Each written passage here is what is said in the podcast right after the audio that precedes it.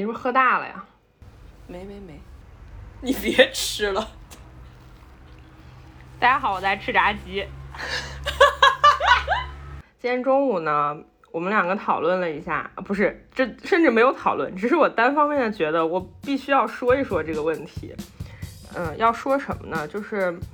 因为最近高考成绩出来了，大家都在报志愿，然后呢，很多人也毕业了，不管是高中毕业、大学毕业还是研究生毕业，关于找工作或者以后要干什么这件事情，我们发现，呃，几年的时间过去了，大家发生了非常非常大的转变，所以我们今天想聊一下这个事情。嗯，好，进音乐。在那些黎明将至的山谷里，我急促的身躯奔跑起来，生命穿越过苏醒的花丛，让我带走这里躁动的希望。在那些炙热潮湿的学校里，我急促的身躯奔跑起来，汗水渗透着城市的睡梦，让我带走这里火红的舞蹈。我们这感慨就是，哎，怎么突然发现现在，嗯，那个一一毕业就要考公务员或者考研的人怎么那么多？以前我好像没见过有那么多，嗯，考公务员的补习班儿，或者说考研的补习班儿。我记得我们那时候考研的时候，那应该是一四年啊，还是是吧？是是嗯，一一三年底，一四一四年左右。然后那个时候我我感觉，反正我没有，我印象中当时没有见过什么考研的补习班儿，好像大家就是自己复习一下，再查查资料，然后自己自自己搞一搞，然后就考了。然后大家好像对这件事儿也没有那么夸张的热衷吧，就是虽然也会认真复习吧，但是嗯，大家心态也类似于那种考得上那当然很好，那如果考不上就算了。但是现在我发现，就我身边也有好几个，就是我生活中接触到的人，甚至有很多考三四年，然后一直在考的那些人，太夸张了吧？真的就是我不是有个朋友在一个就是艺考培训机构，他在做那个编导老师嘛，然后他有一个同事就是也是他本科就是我们学校的，然后他要考研，还要考呃上戏的，然后呢他已经考了三年了，他今年还要考，太恐怖了。然后很奇怪，嗯，我我也遇到了一些这种类似的不认识的年轻朋友们。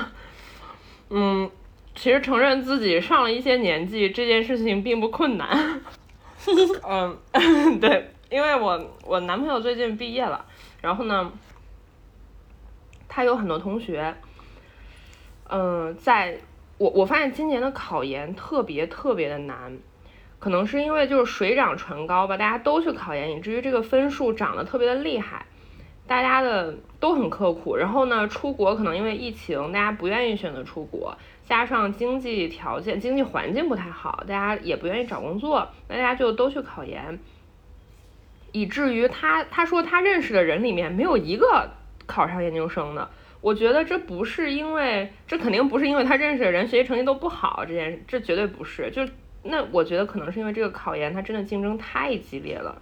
嗯，我大概问了一下他，嗯，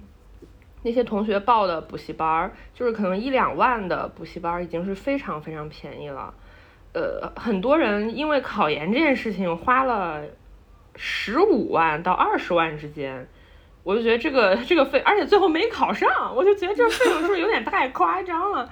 然后。我就觉得好像这个整个的形式跟我们之前，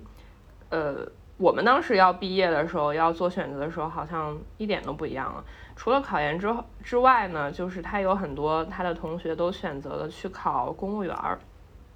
或者是比如说教师资格证啊这种有事业编制的这种，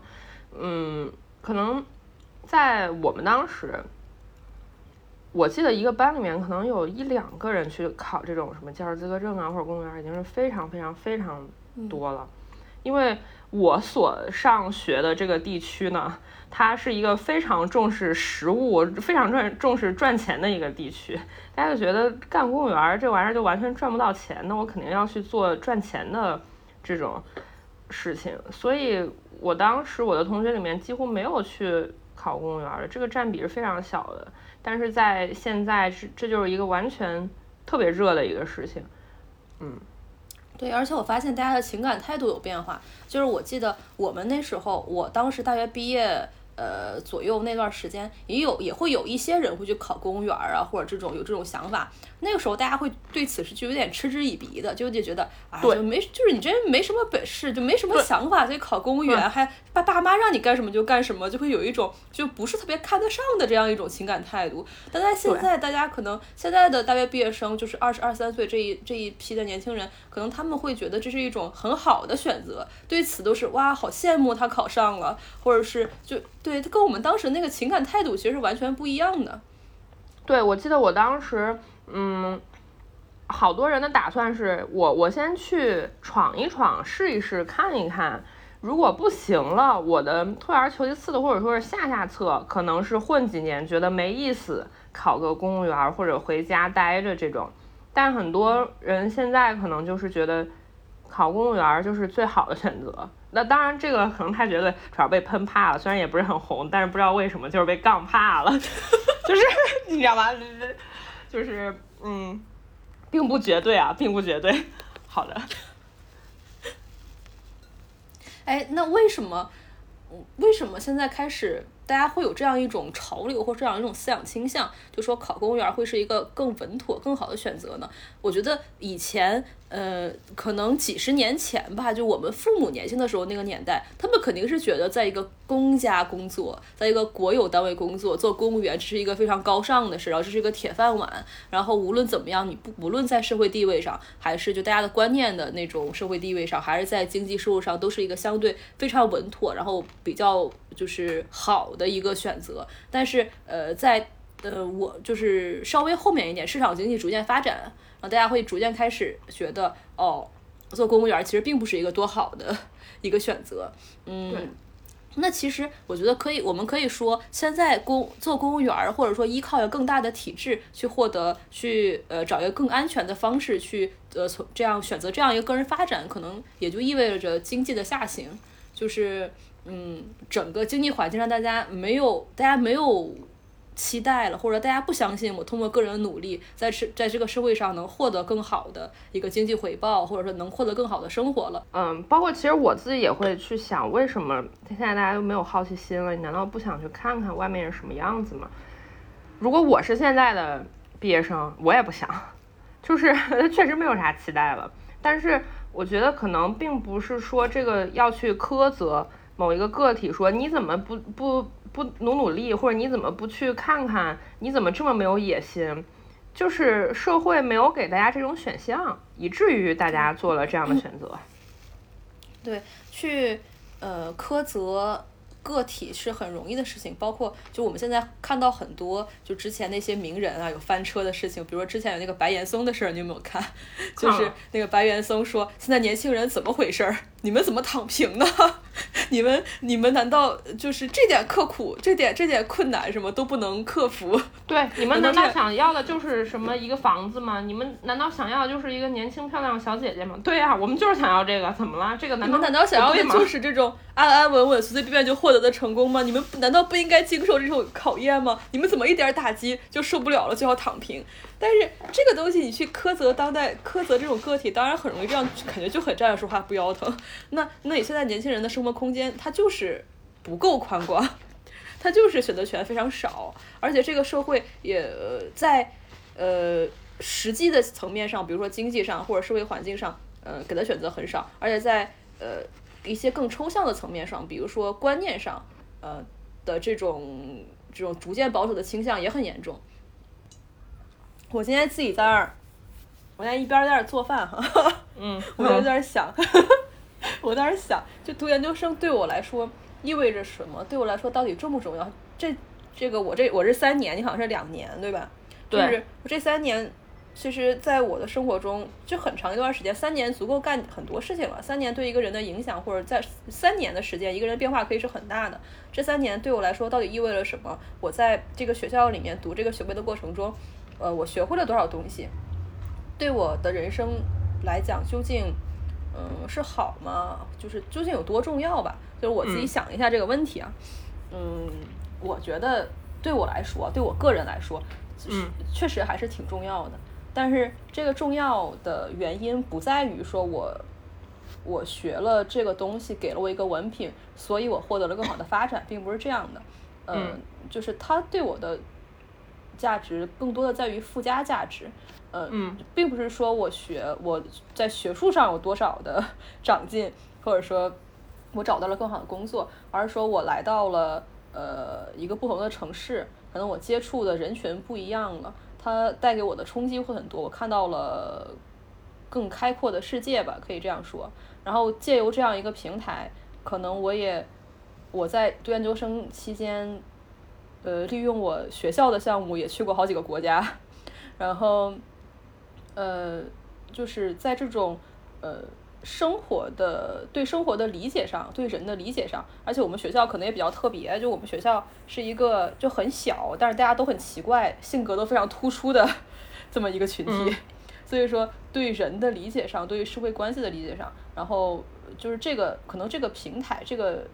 是这个人生选择对我来说影响比较大，呃，就这个。读这个文凭上了什么课，对我来说影响可能相对来说是比较小的，我是这样想的。而且由于我这个人并不是，可能我一直很难去想象我在一个很嗯怎么说非常传统的一个社会模式下生活，所以我所以虽然我读了这个文凭，但是我最后并没有使用它。就是我并没有用它去获得一个更好的一个职业发展，因为我这个专业其实是有一个非常具体的一个技能的指向的，就是我学的是一个非常具体的技能，其实我是完全可以呃去从事这个这个呃，它直接导向了一个职业，嗯，但是我可能我觉得我学它的时候是挺喜欢，就想学，但是它最后要不要去使用它，我觉得好像是两件事。我我觉得就是从现实的角度来说，我现在从事的行业，或者说我我得到的，呃，不管是人生还是工作上的成果，不能说跟这个学校、跟这个学历、跟我学的专业没有一点关系，但是关系没有那么大。就是我的每一次人生，我觉得可能是那种闪光的时刻，或者是发生转折的时候，所谓的转折吧，或者是。嗯，觉得哦，这好像是一个特别，嗯，对我来说特别好的事儿的时候，它发生了，就是因为我是这个，我是我而已，并不因为我有了这么一个学历，我在这个学校读了书，跟这个没有关系。然后，即使我没有在这个学校读过书，我没有拿到这个文凭，我，嗯，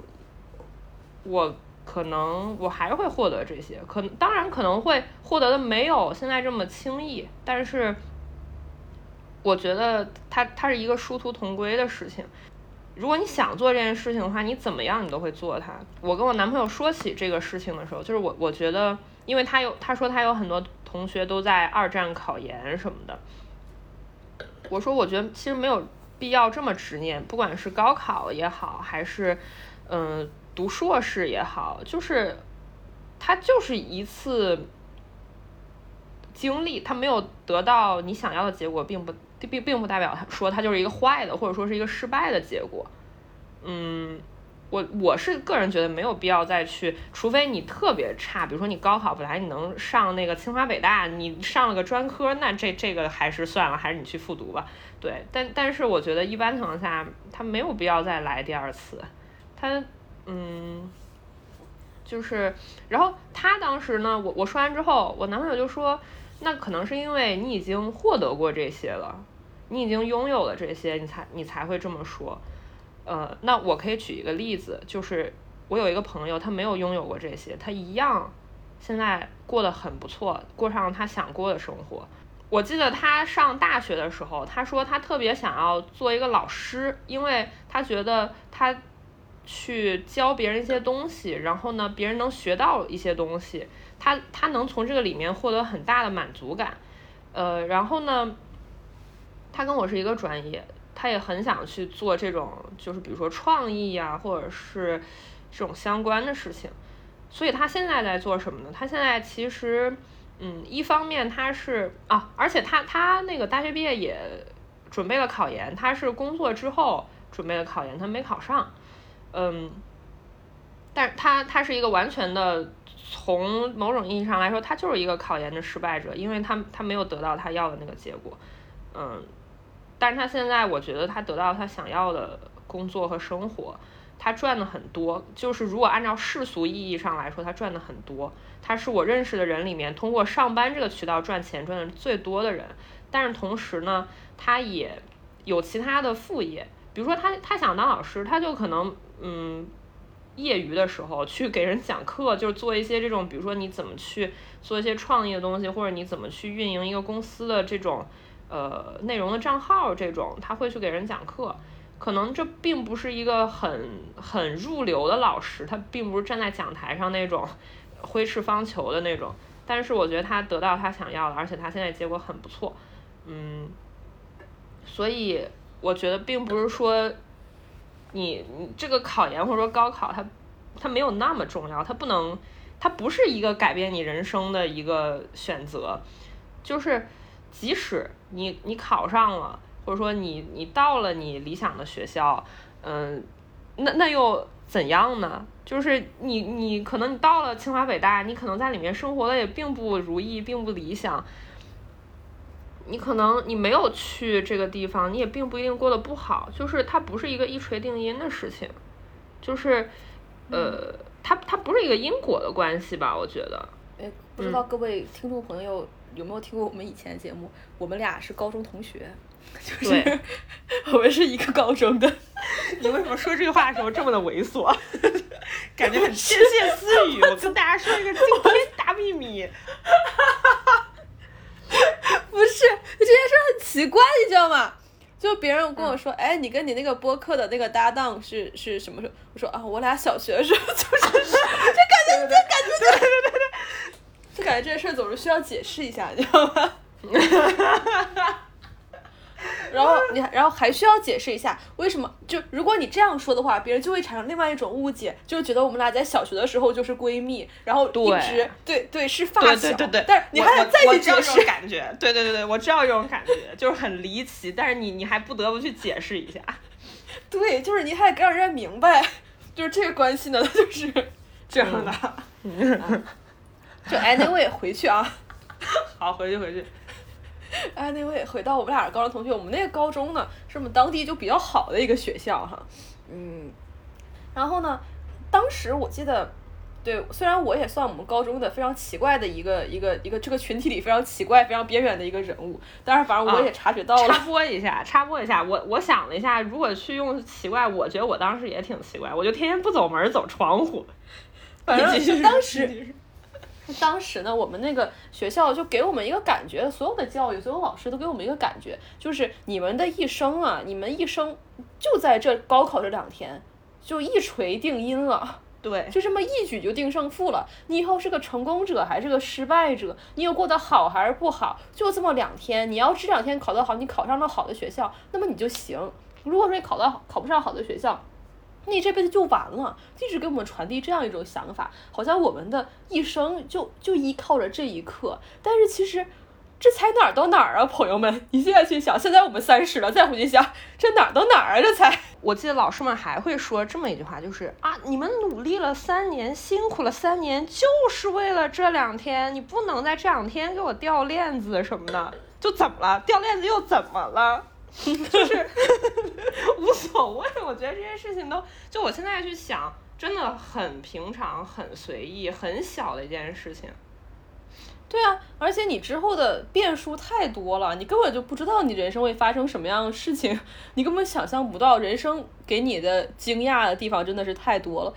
有时候。我觉得大家有时候是真的缺乏想象力。现在人的普遍的情况就是缺乏想象力。你以后觉得，哎，这个程序员的生活一定很无聊，哎，那个这个外卖小哥生活一定很无趣。人家身上发生过的戏剧情境，发生过的这种大的这种变故，可能你想都想象不到。他经历过的事儿，他见过的事，你想都想象不到。就是就是，而且大家我我觉得还有一个还有一个点就是，大家都觉得自己特别的脆弱，就是觉得人啊，可能这一下子撑不住就完事儿了，就不行了，或者说，如果或就很多人高考没考好嘛，就大家就是完了，他高考没考好，他不会怎样怎样吧？就是人的那个，他这个皮筋儿可以拉的很长，他他也可以。嘣一下缩得很短，就是人其实还挺神奇的。就是，所以就是因为大家都以为这件事一锤定音了，所以很多人觉得，啊，我努力了那么多年，就为了考上北大，等到考上了北大，我一切就应该顺风顺水，我所有的事情都应该解决了。最后发现他妈根本不是这样的，这老师是不是在骗我？一上了北大之后，发现一切刚才刚刚开始，可能你是一个不是北京的孩子，你从更偏远的地方考到了北大。你你一直以为你是非常的优秀，非常聪明，你什么都知道，你在你当地是一个天之骄子。你到了之后发现，你跟别人，你跟那些海淀区的小孩学的根本都不是一个东西，他他们的常识简直超越了，对你来说都超纲了。然后他们就是你会发现，啊，这个世界根本不是你想象的那样子的。然后，呃，我今天就看，就我跟你说，我看了一个微博嘛，嗯，就是让我想起来。很多事儿，嗯，就是他说，嗯，大概，呃，这也不是他说的，这是我理解出来的意思，嗯，就是我总结的意思，意思就是说，其实这么，你你你去上大学，你选一个专业，这理论上好像在决定你一生的一个事业的选择，呃，我之后要从事一个什么样的职业或者什么样类型的一个职业，我要用我人生很大的一部分的时间和精力投入在一件事情上，或者一种一个类型的事业上，但是，嗯，当我们在十七八岁的时候。你你我们当时那个那个情况来做这个决定是完全不可理喻的，就是我们十七八岁的年轻人不像是嗯，可能可能在更早以前就是不没有像没有这种教育没有这么固固化的时候，大家的生活经历可能十十七八岁的人已经很成熟了，他已经很了解社会了，他已经有不少社会经历了。但是我们那个年纪，反正至少我当时我是从从我们十四五岁就开始住校了，对吧？然后在早之前，我父母给我给我的教育都是那种非常的就很真空的，他们不希望我接触太多社会现实，或者说社会的这种不好的地方，或者说他们就是想让我一心只读圣贤书。然后，呃，从我当时的对于社会的了解，对于我自己的了解，所有人都告诉你不要想太多，你就读书，读书就能解决一切的问题。那么我当时十八岁的我。对于社会的了解，对于我自己的了解，完全不足以做出一个我对对于未来职业道路的一个选择。我做不了这个判断，因为我不知道这个世界是什么样的，我也不了解我自己。你要了解这件事儿，你需要大量的社会实践。大量的尝试，大量的时间，可能你人到中年，你三十多岁，你才了解了自己，你才知道我的闪光点在哪儿，我擅长的是什么，我擅长的东西，我喜欢的东西和这个社会需求的连接点在哪儿，你才能找到你自己的位置。这个需要非常长的时间，但是我们希望我们的年轻人在十七八岁、十八九岁报志愿的时候，就能明确的选到这样一个职、这样一个职业的一个范畴，然后在这条路上不断的前进下去。你必须要跟他竞争，不然呢。的话，你这四年就白费了。如果你这四年白白费了，你在这条跑道上就比别人就要落下了，你就要比别人落后了，你就不可能再竞争过别人，因为别人比你多了这四年。我们我们在传达这样一个东西，但这个这个这，但是这件事儿，这条逻辑的最基础的、最原始的东西就是立不住的，因为这么十七八岁的年轻人，他没根本没有任何能力去做这么大的一个选择，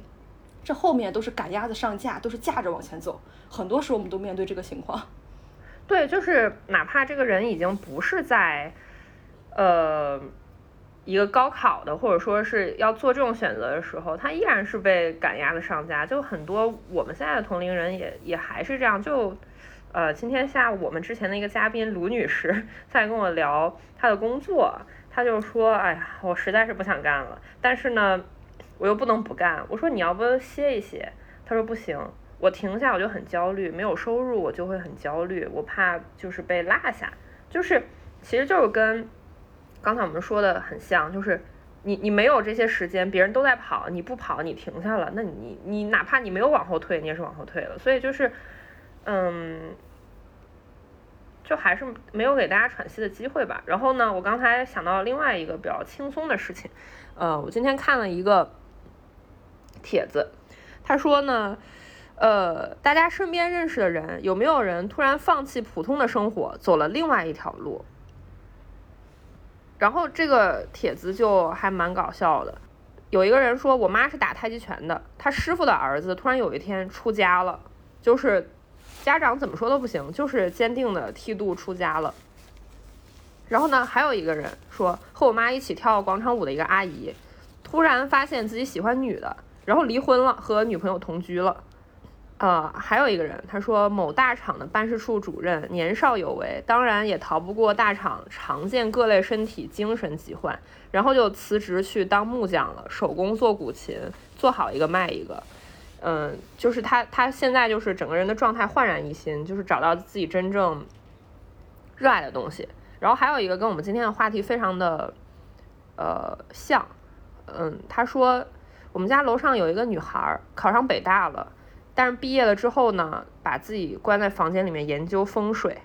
考上北大了又能怎样呢？就是你进了一个大厂当了产品经理又能怎样呢？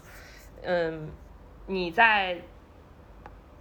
买了一个学区房，北京的学区房又能怎样呢？就是人生不是说你到这一刻就结束了，也不是说你轻轻松松的好像做完了这个选择，或者说你做了一个看似很。很好的选择，它就会一直好。呃，在这个社会上，如果你你想过一种主流的生活，可能呃，这个社会会告诉你试错成本是很大的。就比如说，我花了四年学了一个没有任何实际就没屌用的专业，没有任何实际功能的专业，学完之后出来是干嘛呢？呃，那那你到时候跟跟别人怎么去竞争？别人这花了这四年精进了记忆，考了这个证那个证，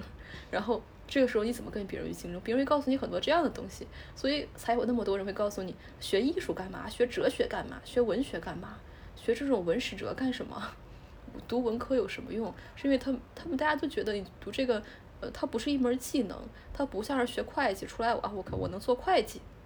啊，我是个我是个学呃，比如说学学学计算机的出来，我能做程序员儿。它不是一个技能性的指向，有有非常明确的技能指向的，就是一个这样一个工作。嗯，就大家会觉得你这个试错成本是很高的，你才三十岁，别人觉得你要被落下了。我现在去 Boss 直聘上看，很多人都九零后都会觉得，哎，大部很多人要九五后，或者说，嗯嗯嗯，那对这个来说成本是很高的。你看，那我才玩了几年，现在我也三十了，那我我很快就会变成了。很快，所有大部分都会变成九五后。那我再想回去跟人竞争，那这个代价是很大的。其实，嗯，他可能并不是，嗯，个体说我要去怎么样去接受这件事，而是这个社会环境让人觉得，嗯，这件事很严峻。呃，就比如说我经常产生这种困惑，就比如说我 在中国社会中，我在平时我的日常生活中，我会觉得我已经不是一个年轻人。就是这个年轻，不是说我在身体上，或者我在这种。呃，人生的道路上我不年轻了，而是我我在我理论上，在我这个年纪，在这个社会上，我应我理所应当的应该有一些身家，有一个很具体的定位，然后我有一个很具体的职业，我有很清晰的未来的规划，就是三十岁应该有这些东西了，嗯，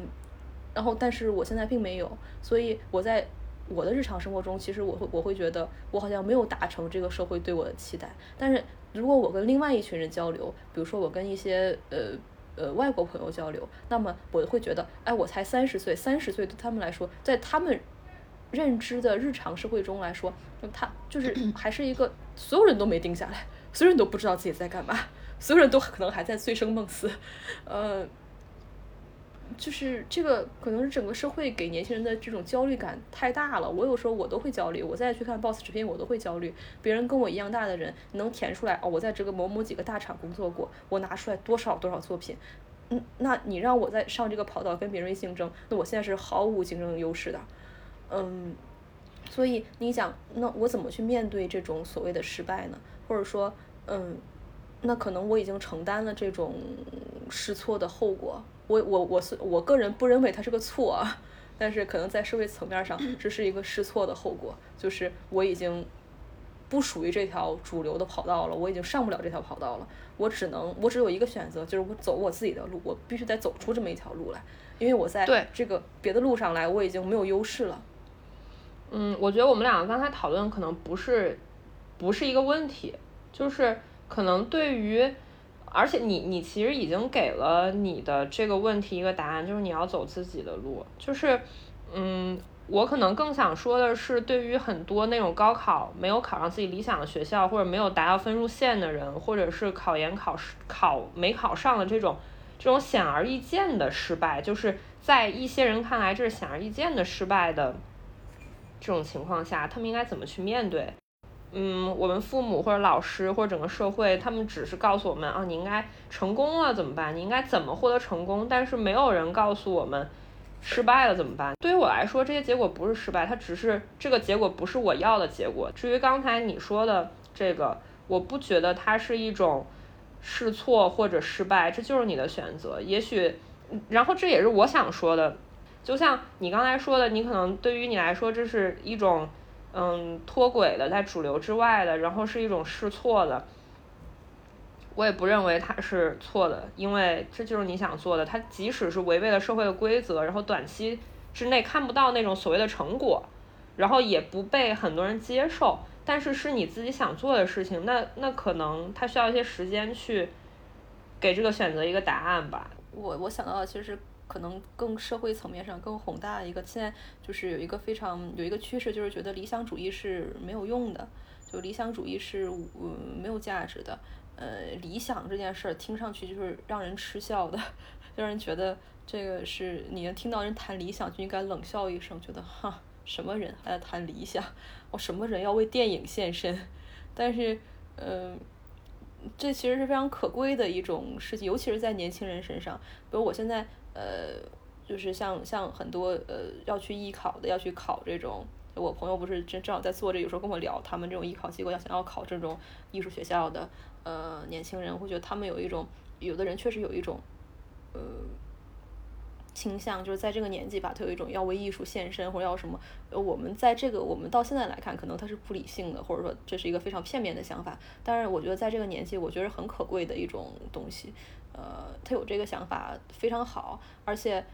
你你看孩子的时候，我我如果你在从业的时候会觉得啊，操什么艺术啊，大家都在写什么偶像剧啊，写什么东西，什么傻逼玩意儿，就是是这样想的。但是你看孩子的时候，你会真的发现，呃，艺术是有功能的，艺术给他们嗯提供了一个栖身之所。就是呃，我我听到的，就是我见到这种学艺术的，就是有意要考这种专业的孩子，呃，很多，比如说他可能有家庭的问题，就是可能父母。有一些问题，或者他自身的呃非常敏感，或者他有很多想法、很多痛苦的地方，呃，这个概率远远要高于学其他专业的孩子。那么他们为什么会选择这个专业？因为他们认为艺术给他们提供了一个抒发的途径，艺术给他们提供了一个被理解、呃被原谅，然后容纳他呃的一个方式，所以他。喜欢这个东西，然后他特别认真的一个十几岁的年轻的小孩儿，特别认真的。想为他付出，想去学这件事情，嗯，你会发现，我觉得这个东西就很可贵，但是我们的社会的主流并不鼓励这样的想法，会告诉你，你这种以后都会被现实打击的。等你吃不上饭的时候，你会觉得理想根本不值钱。你听到理想，你就觉得哦很可笑。你要去想想做什么赚钱，呃，那别人如果你说哦我要去学编导。别人的反应就是你是不是要去做短视频？以后这个短视频怎么怎么发展，或者怎么怎么样？大家不从一个更抽象或者更高的地方，就更高的角度来去看这件事情了，就是其实是挺可悲的一个事儿。在我们现代社会，跟人讨论真正的形而上的东西，真正的感性的东西，或者真正的呃非常人以人为本的非常实质的东西，这件事变成一个很可笑的事儿。是这个，我们以前其实我们的以前节目也讨论过这个，就是这个是真的是让我觉得是现在社会非常可悲的一点吧。突然在想一个问题，嗯哼，你觉得你你再想想你十八九岁的时候高考的时候啊，你你再想你现在目前的生活状态，你觉得你目前的生活状态对跟当时的想象来说差别大吗？还是就是完全不一样？还或者是你你问过我这个问题？哦，是吗？对你之前问过我这个问题。我，但我忘了我你上次问我的时候我是怎么回答的了。那个一个朋友跟我说他会做三年规划、五年规划、十年规划这种就类似的。然后我当时我就听到这个，哇，好远啊！我连一年都想不出来。就 我我只会我可能当时只能想到我我想做这个事儿，我喜欢做那个事儿，但是我不会想到说我这个十年之后我在干啥。对，所以你你对于这个问题的回答是？我对于这个问题的回答是，也，怎么说呢，也算是跟我想象的差不多吧，就是不是想，就是不是那么具体的想象啊。但是，但是我我就是说，我只能想象出来，我完全不要什么。就是我在我很小的时候，十几岁，我都无法，我都想象不出来，我无法在这个画面中想象到我自己。就比如说，呃，一个非常给我做了一个呃会计或者小学老师，没有说他们这两个职业不好的意思。就 是就是，或者说在在我们当地，可能就做了一份就很普扯正常的薪水吧，然后过了不错的生活。因为我家里可能你家里在那里嘛，肯定你有房子啊什么的，生活的也不错。然后过上一种很中产、很小康，然后找了一个不错的呃对象，然后就就可能我我现现在这个年纪，可能已经生孩子了，就完全我很小的时候，我都想象不出来，在这个画面里面会有我，就我想象不出来这样一种生活会在我的身上发生。嗯，我我我都想象不出来我的婚礼。或者说想象不出来结婚这件事情，我不知道这是因为什么。我因为很多人就是社会的传说啊，都说女孩子都会有婚礼什么想象，就好像从就从来没有，就是没有。呃，然后我想象不出来过这样一种循规蹈矩的生活。呃，我做一个公务员或者做一个这样生活，就是我想象的都是。我我上高中的时候有这种非常不切实际的想象，就是总想要一种传奇性的人生，你知道吗？就是看那种艺术家的生活、作家的人生就贼有意思，然后想象一种传奇般的爱情、传奇般的人生，起起伏伏、大起大落，就老幻想这种事儿。那我觉得你可能也大差不差吧，就是就是就是喜欢做这种。就是体验不一样啊！你已经看见这件事儿会是什么样，觉得很安全，我就不愿意做。就是你说这个让我想起来，就是出去玩儿，哎，因为疫情已经很久很久很久没有见过外面的世界，两位偶像非常的心酸。就是出去玩这件事情，我记得选目的地的时候，我会把一些我在电视上、书上这种社交网络上经常见到的这些目的地。我能看到的，我对他还算有了解的目的地，我会第一时间的删去，我不会去考虑，因为我我虽然人没去过，但是我已经知道了，我还去干嘛呢？就是没有意思了。我我在那个 ins 上面看过的东西，我要实地再去一遍吗？我觉得没有必要了，完全。然后我会我会想去的是那种，大家对这个地方好像没有什么公开的资料。不太有人经常去的，它不一定是小众的地方，不一定是为了去装逼，就是好奇，因为好像大家没去过。然后呢，我也不能从别人的这个攻略呀或者里面找到什么蛛丝马迹的信息，所以我会对这些地方好奇，我会想去。嗯，可能也比较像你对于人生的那种，你会先把这个。你你会先筛选掉自己不想做的，就是我不想过循规蹈矩的生活。就很多人会问一些问题，比如说为什么我考不上研究生，为什么我没考好，或者这之类的吧。就是我觉得这个问题有些问题是有问题的，就你找不到答案，可能是因为这问题有问题。对，这问题问错了，或者说他也不能说问错了吧，就是你应该去找找你为什么想问这个问题。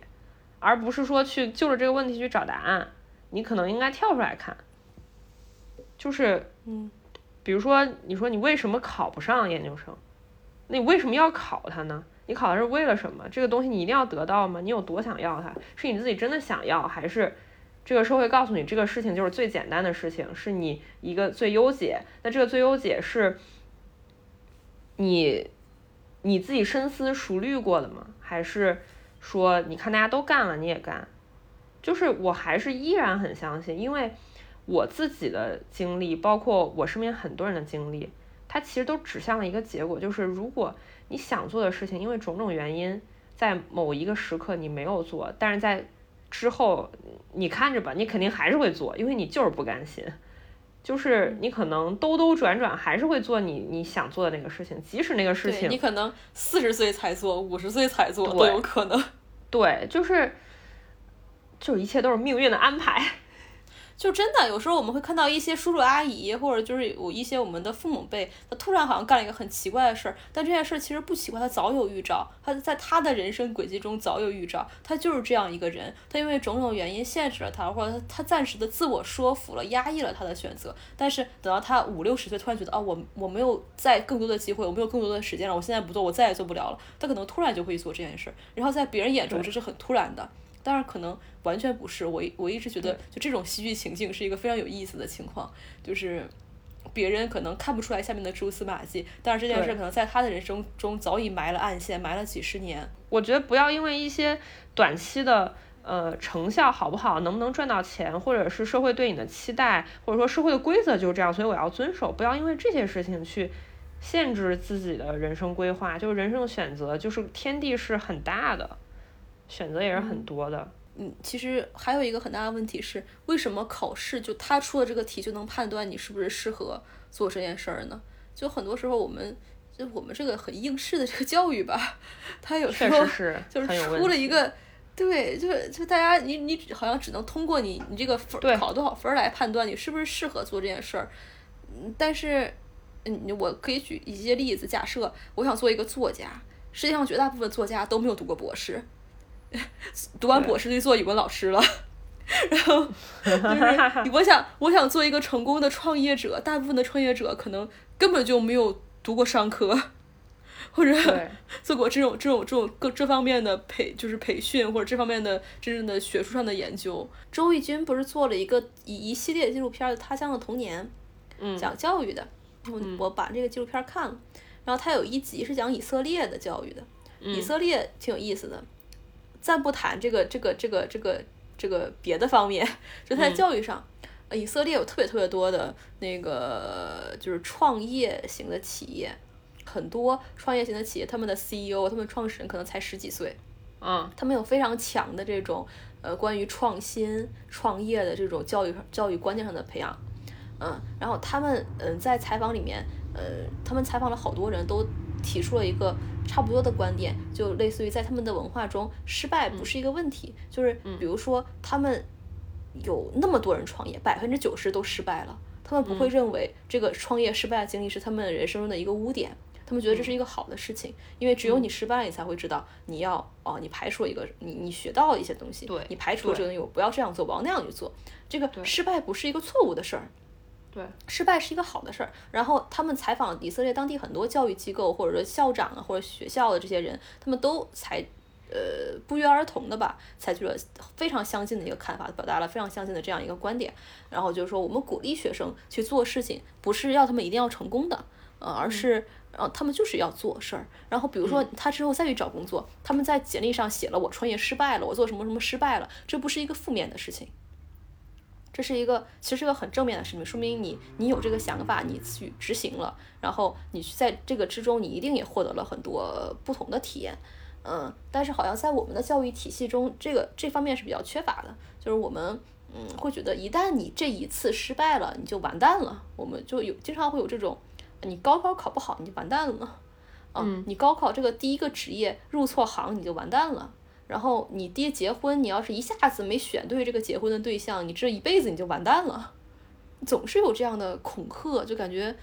啊，对我我我只要做一次选择不对，或者我这一次没有发挥好，我我这一辈子就完了。这怎么会这样呢？嗯，我我我想起来了，那个就是我我最近在看那个书，它正好跟这个有一些很很很边缘的相关，但是我觉得也很好玩，就是那个书叫。呃，古典乐界的崩溃日常就是一个小提琴手写的。他写的这个书里面，他就罗列了很多这种，就是比如说很正式的场合，嗯，交响乐或者是这种，突然间，比如说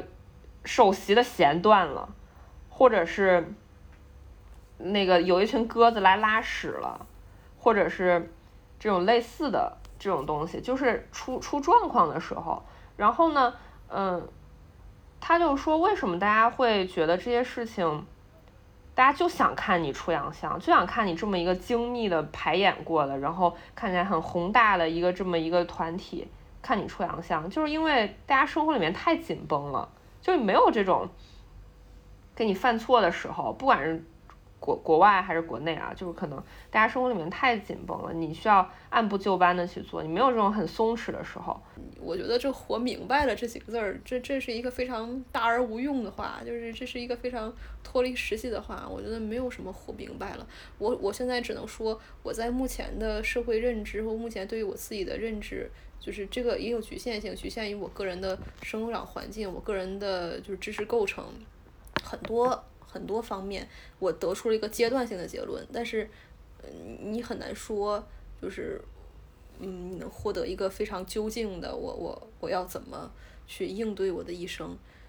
呃，什么是重要的，什么是不重要的？可能这个重要和不重要根本不是你设想的那个，你以前觉得。高考重要，选择什么行业重要，结婚重要。后来发现这些事情，你等到你快死之前，可能会觉得这些事情根本不值一提。你真正重要的可能是一些让你想象不到的、意想不到的选择。比如说，在这个时候我突然选择我做了某个生意，或者我在这个时候我突然选择做了一个什么样的选择，这个你可能根本想象不到。这个或许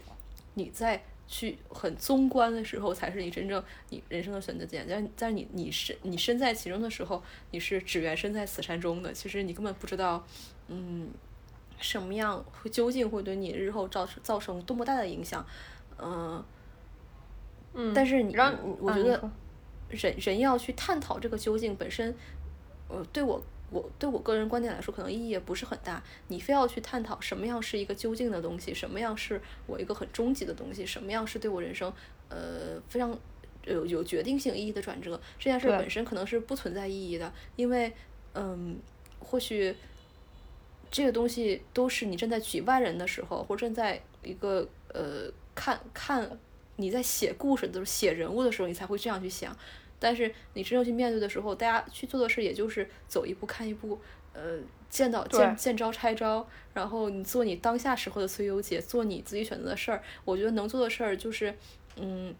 你就想一想，你究竟。什么是你想要的生活？是你你现在闭上眼睛去想一想，此刻你要什么？你构想一个你生活的理想图景，这个图景内包含什么？这个包你你这个理想图景内真正的包含的一个公务员的工作吗？包含一个别墅吗？包含一个玛莎拉蒂吗？不，其实真正的是不一定的。你就你现在不考虑别人，你就问问自己你要什么？在这个时候，先想想你自己，嗯，真正什么是你要的理想生活？然后，呃，去做一些你愿意做且一直愿意做的事儿，然后在长河中不断的被生活在收拾的过程中，依然在不断闪光的，不断去督促你，让你觉得你有意义活下去的事情，这也可能就是呃，你人生的就很有价值的事情吧，可能是一个非常终极的，就是就是一个挺 spark 的一个东西。可能你今天会觉得在你的那个生活的。图景里面，你规划了，我一定要要有一个别别墅，我三十岁一定要当上处长，就是你规划的这些，可能过了两年，你又觉得不行，我觉得这个不好玩，我不想玩这个了，我想玩点其他的。那难道说你规划错了吗？没有，就没有错的东西，就是人本来就是活一个阶段，它就是阶段性的。然后，呃，但是我也很认同，就要找到一个，就是不管是你。呃，你是你是在高处还是在低处，你都愿意去为他一直让你很有热情的一个东西，就是你人生的一个 calling 吧。就是如果你去把这个时间给拉长，你拉长到几十年这么一个时间维度的话，可能你此刻的你任何一个决定都是小的决定，就是你的考不考研，要不要二战。找什么样的工作和你今天出门的时候先迈左脚还是先迈右脚一样，一样都是很小的决定。嗯，可能你没有得到你想要的东西，你可能会痛苦一阵子，但是这也很正常吧。反正你你在这儿不痛苦，你在那儿也得痛苦。人生就是他妈的痛苦。哼哼，我我之前不是在看那个陈嘉映的那个书嘛，就是何为良好生活。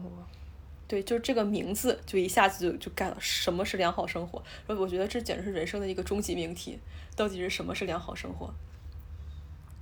嗯，就是这本书这前半部分，我觉得有点太赘述了。这个这本书的中间以后非常值得看一看。嗯，就是他有一些观点吧，就比如说这个观点非常李后成，你知道吗？嗯，就是你说说。就是比如说，人是不是被自己的呃品味定义的，是对你的是被你的行为定义的，你做的事情定义了你的价值，呃，然后包括就是包括那个我刚才说这个这个这个倒水的这个你辈子让你倒水这个例子，就是就是比如说你的工作就是真的是挖砖，真的是挖砖，嗯嗯，如果说哪怕他给你最更非常多的经济效应，人到某一个程度一定会崩溃的。就是因为你要的这个关于意义的价值，其实对，呃，你自己可能你对你想象不，你没有想象自己会要这个价值。我觉得，如果我现在跟你说，我跟很多人说，你现在就干这个事儿，我一个月给你二十万，很多人都说我现在干，我现在就干。我不相信你，你五年后还会说你干。就是，对，他在当下可能会觉得他是一个很好的选择，但是它其实无法满足人的一个非常本质的需求，就是一种价值感。这个价值感不一定来源于我多功成名就，就可能是我今天我是个做面包的，我面包烤特别好吃，别人给我别人买面包，觉得我面包特别好吃，觉得很幸福，那这就是我的价值感。然后他也分析了，就是我们之前说的，就为什么不想上班儿，就是说社会分工太细了。我们现在每个人从事的劳动，你看不到你的结果。啊，比如说咨询公司，比如说广告公司，我不知道这个产品是什么，我不知道这个产品为啥好，但是我接到任务，我必须要去卖它，我把它，我要把它写得很好，然后卖得出去。然后我也不知道我这个产品，我写了这个，我写了这个案子，最后拍出来啥样了？拍出来到底增加多少？呃，就是销售量，这些这些这些用户买到了这个产品，到底有没有用的很开心？他有没有很好的这个呃反馈？我根本不知道，我只从事了这个中间工作，那么我是看我是没有最终的这个价值感的。然后就是这个我们资本主义开始发展，然后社会分工逐渐越来越细，就导致了这样一个问题，导致下面导致了现在大家不想干不想干活了，不想干活是因为你看不到你的价值嘛，嗯，这也是其中一个方面吧。嗯，然后你刚刚说这个关于你的价值，就是你你能不能看到自己的价值？我刚刚想到了两个问题，就是如果现在就是明天你你就要挂了，你就回首你的这一辈子，或者说你现在你你觉得你你假设你现在已经七老八十了，你明天要挂了，你想你回想这一辈子。你去想象你的，你这辈子你你觉得你做过最牛逼的事儿，你最想跟世人炫耀，你最想让大家觉得哦惊叹的，你最引以为傲的成功的事情是什么？还有你觉得你最后悔的一件事情，就是你觉得你做的最失败的，你你记了一辈子的这个很失败的事情是什么？我觉得这个问题就这两个问题，让让很多人去回答。我觉得可能现在真的去回答，不会有人说啊，我最失败是我考研失败了，我没有考上公务员儿，或者是我高考离那个什么一本线差了一分儿。我觉得不会有人说这些的。然后他最成功的事情，可能很多人买了个奔驰，对，也不会是我买了一个海淀区的学区房，我我买了一辆最新款的奔驰，然后我我考上了北大，就是我觉得这些事情它是很牛逼。还有我刚才举那些看似很失败的事情，确实很让人懊恼，但是它不是最成功的事情，它不是会让你最印象深刻深刻的失败。这些事情在你的人生长河里面它不值一提，因为它不能，它完全不能证明你这个人的价值，它也不是你的。你的这个人很丰满的一个画像，它不能代表你。我觉得大部分人可能选的是那种看起来可能别人根本没有经历过，也没有不会想到那些看起来很很微不足道、很小的，但是就是很能 touch 到别人的那些事情。就是我觉得人的价值可能体现在那一块儿，就不体现在你的外在，你扮演什么角色。可以。对，就是我我我们就是觉得大家大批量的去考公务员、考研，这就是很不正常的事情。当然，这不能怪这些个体，就是社会环境就这样，就没没有其他选择了。但是呢，如果你你还还对你的人生抱有一丝好奇的话，去试试其他事情也可以，因为你也不知道这些事情能导向啥。但是呢，我们以我们的呃有限的人生经历来看，就是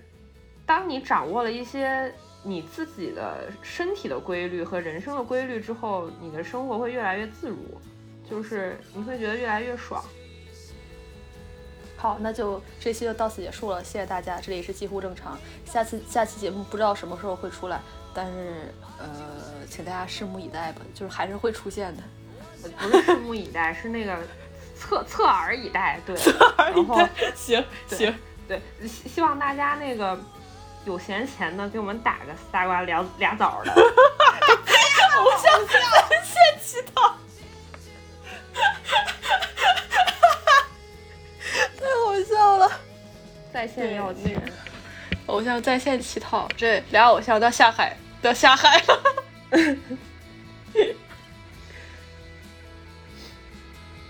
行，大家再见啊，拜拜，行，拜拜。